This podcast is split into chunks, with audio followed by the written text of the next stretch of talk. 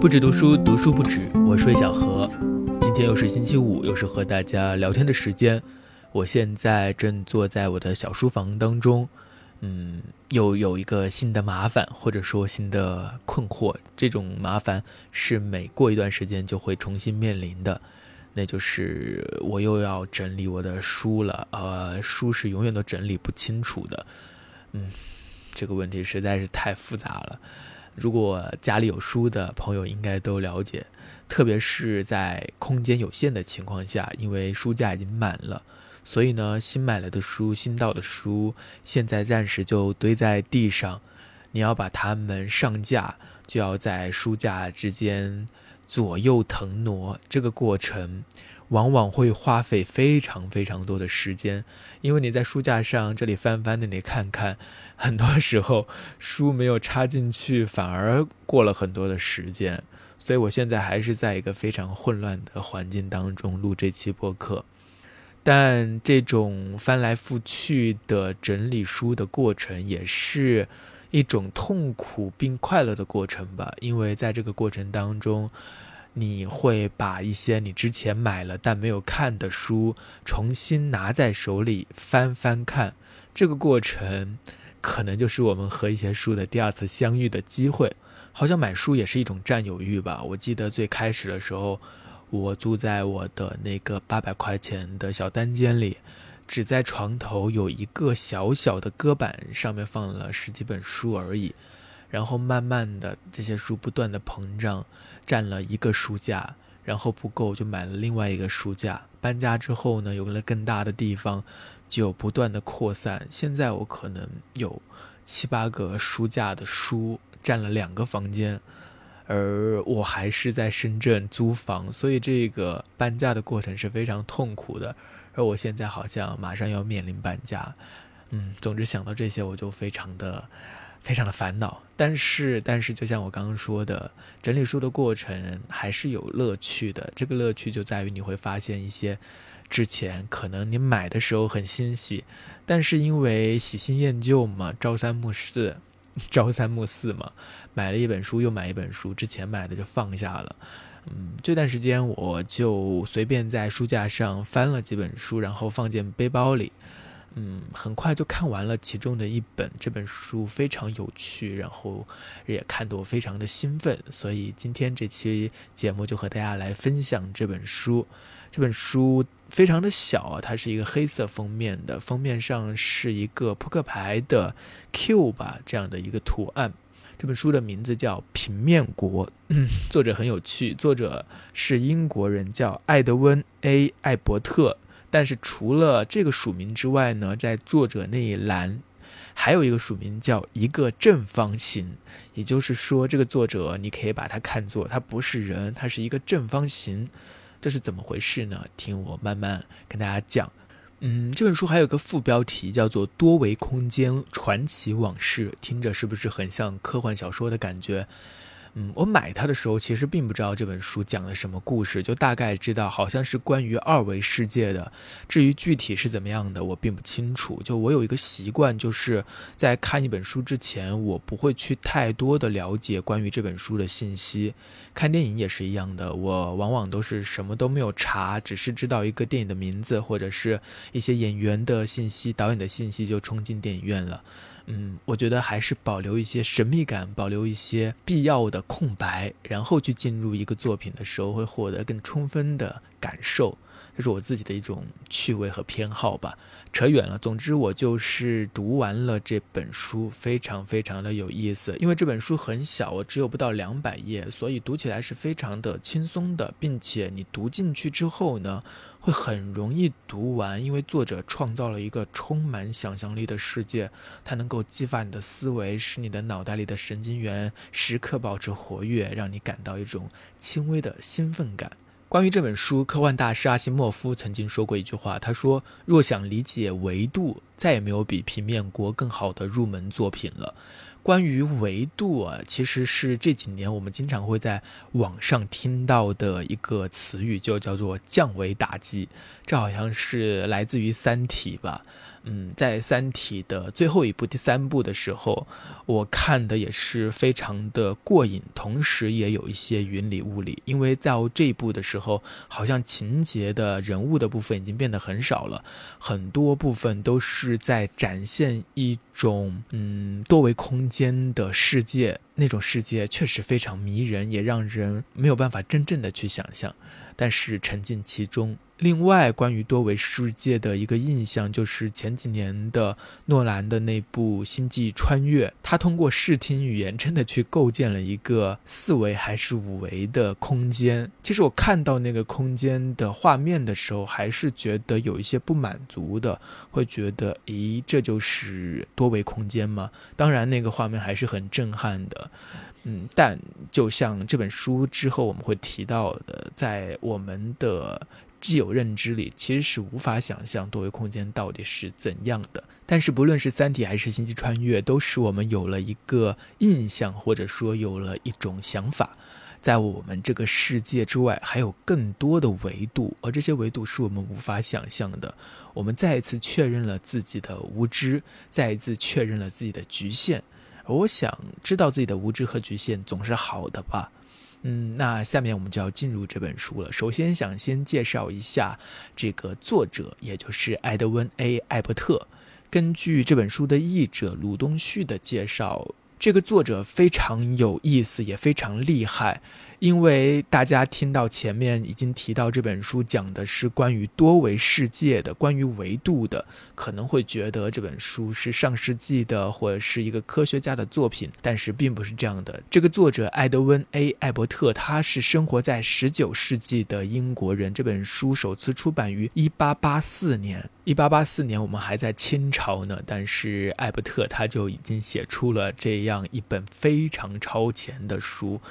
嗯，从这个历史的角度来看，实在是非常厉害的，并且艾伯特他并不仅仅是一位作家，他还是牧师，是神学家，是古典文学学者，还是一家公立学校的校长。他在当时的那个时代就非常有名望。但是，即使他很有名望，这本书出版了之后也没有获得什么反响，因为他太超前了。直到直到一九二零年的二月十二号的《自然》杂志上刊登了一篇题为《欧几里得、牛顿和爱因斯坦》的这样的一个报道，把艾伯特描述为预言第四维的先知。然后这本《平面国》才重新被大家看到，被大家认识。这个时候，距离《平面国》的出版已经过了将近四十年。现在我们打开这本书，会发现这本书的结构是非常清晰、非常简洁的。它分为两个部分，第一个部分叫这个世界，第二部分叫其他世界。嗯，这本书是以第一人称叙事展开的，而叙事者呢，就是刚刚提到的作者内栏的一个正方形，它是一个平面国，一个二维世界的正方形。他在监狱之中写出了这本书。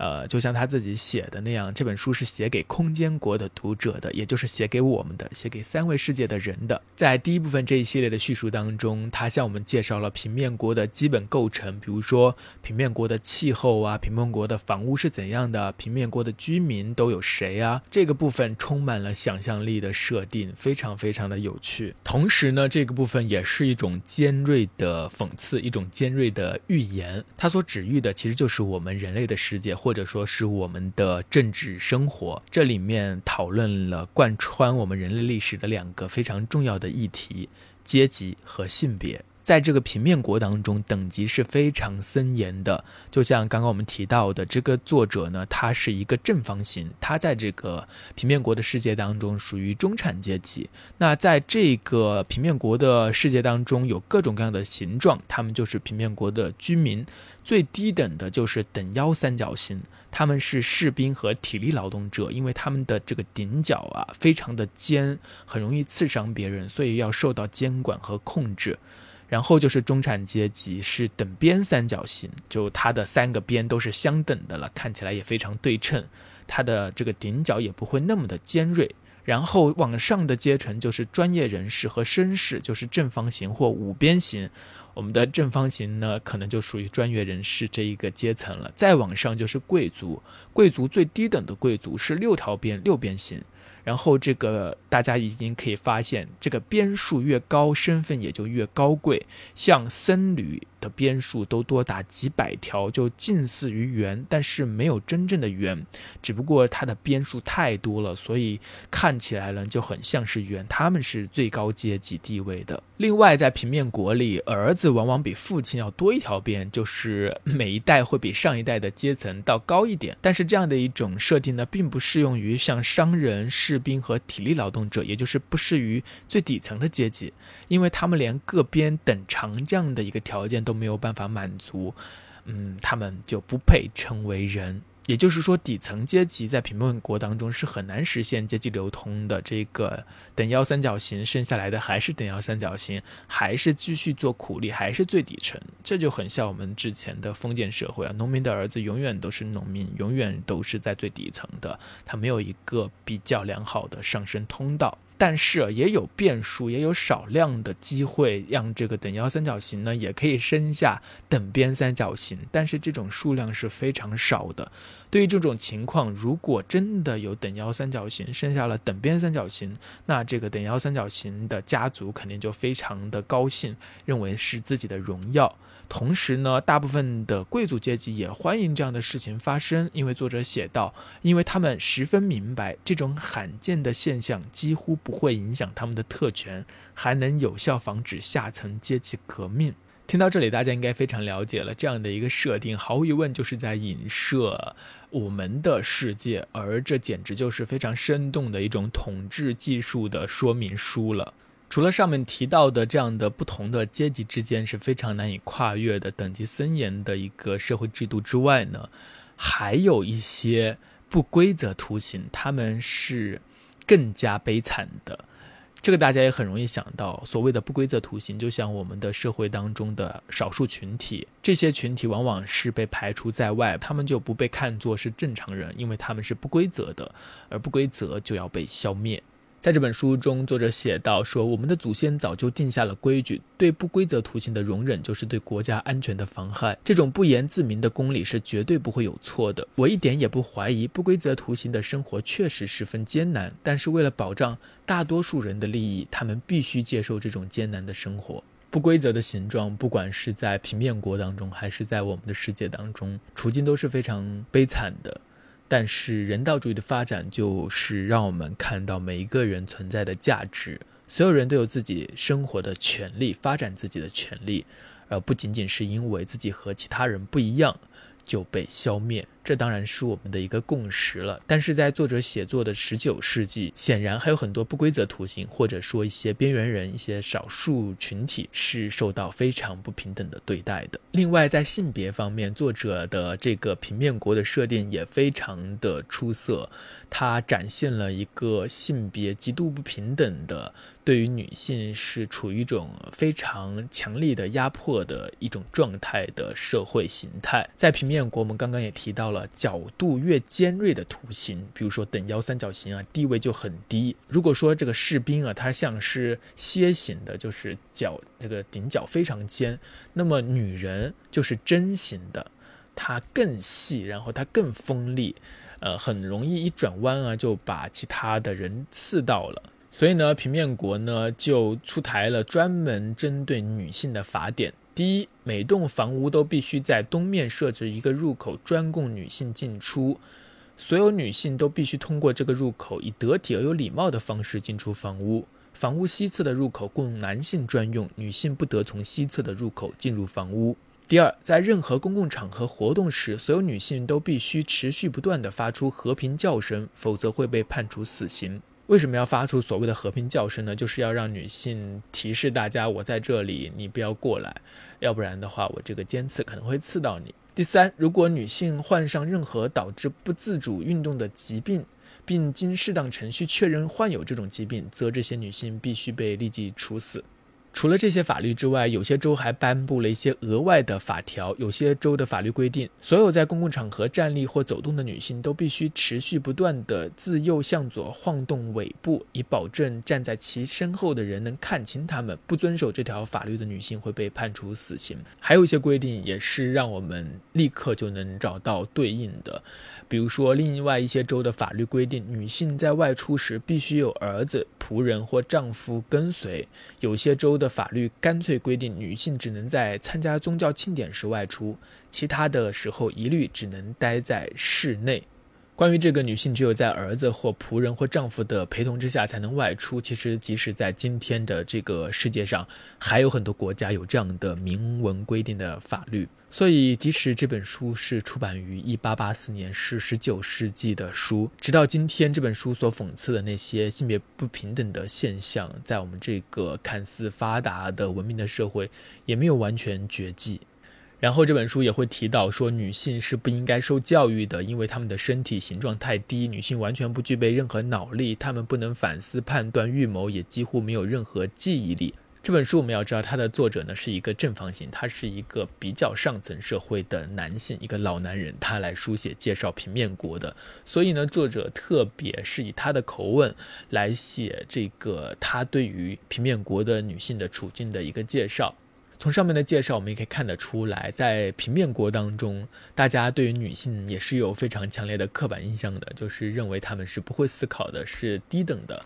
并且他还说到，女性生活的痛苦和羞辱不仅是女人存在的必然，也是我们平面国的制度基础。很显然，这句话并不是作者的主张，而是作者通过一个正方形的口吻来写出他所看到的一种现实。所以从这个角度来看，这本书的性别观念其实是非常超前的，它非常锋利的讽刺了一直以来很多年的男女性别不平等的这样的一种状态。所以有些人会说，读这本书就有点像读《动物庄园》啊，或者是读其他的，呃，关于人类政治生活的寓言这样的书，因为它不仅仅是关于平面国的，它更是关于我们自己的。在第一部分这个世界的很多的篇章当中，其实作者不仅仅是介绍了我刚刚提到的关于阶级、关于性别，还介绍了很多其他的，比如说僧侣的生活方式啊，比如说大家在平面国到底是怎样进行日常生活的，大家怎样分辨彼此，怎样结婚，就有很多很有趣的这样的知识。总之，作者是充满想象力去做了一个这样的设定。那第二部分，其他世界就更有趣了。同时，在这一部分呢，就没有那么多的讽刺，没有那么多的预言，而是真正的通过想象力带我们去到了很多个不同维度的世界。总之，我们可以把它看作是一个平面国的正方形进入不同其他维度世界的一个冒险故事。首先，他在梦中去到了直线国。所谓的直线国，就是这个国家的所有居民都在一条直线上。大家可以想象一下，如果所有的居民都在直线上，呃，所有的居民呢都是一个线段，在这个直线国当中，只有前后是没有左右的，更不存在上下这样的维度了。作者说的，直线国的居民永远没有办法和别人擦肩而过，对他们来说，一朝为邻，终身为邻。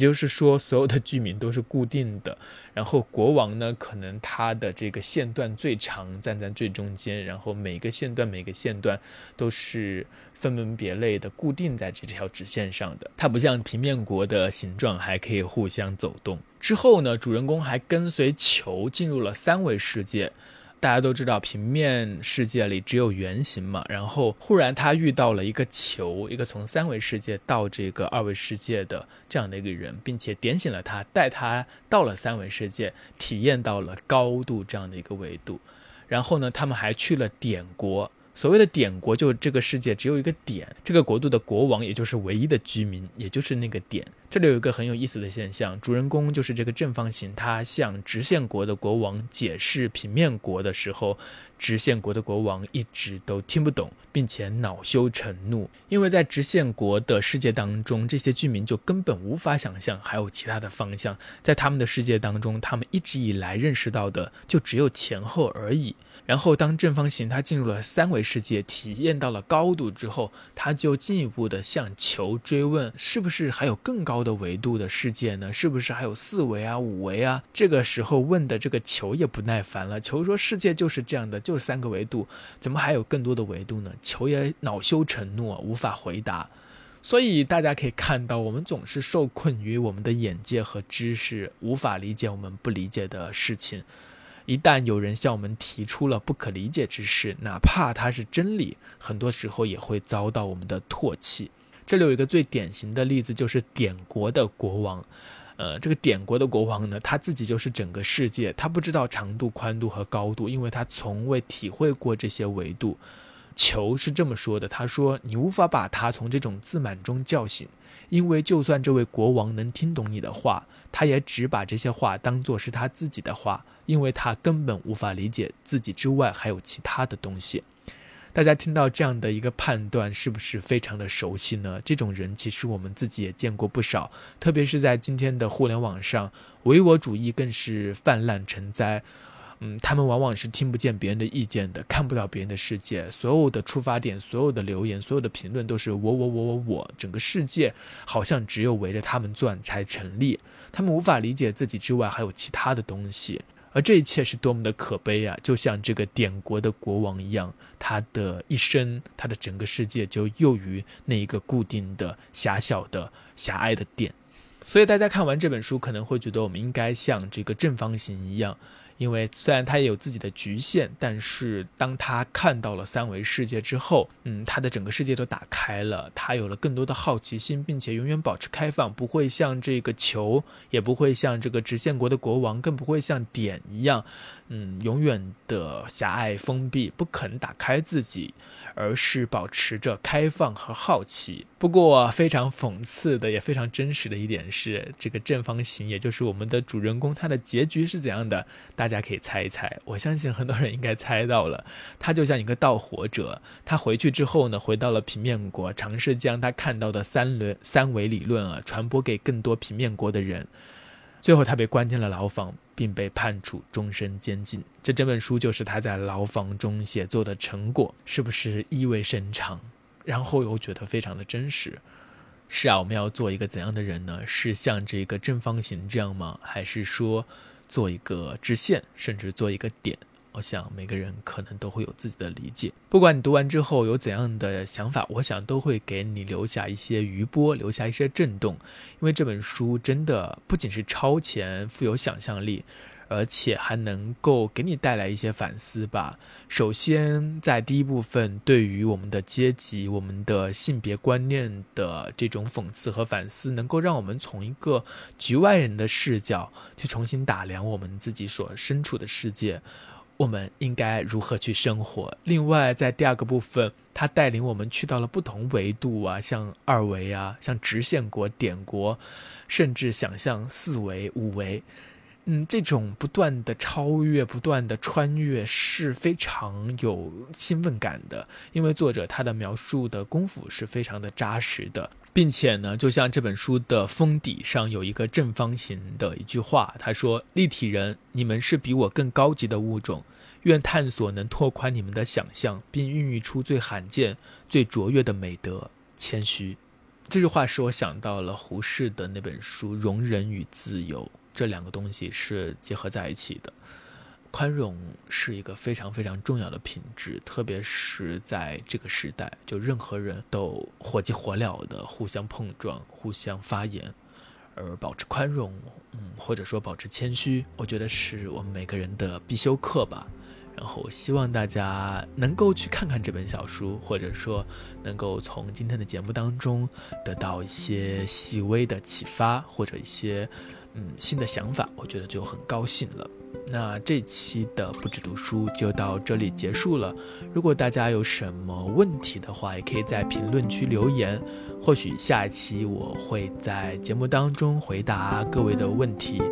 嗯，也让我们有一个互动和交流的环节。那这期的节目就到这里结束了，我们下期再见，拜拜。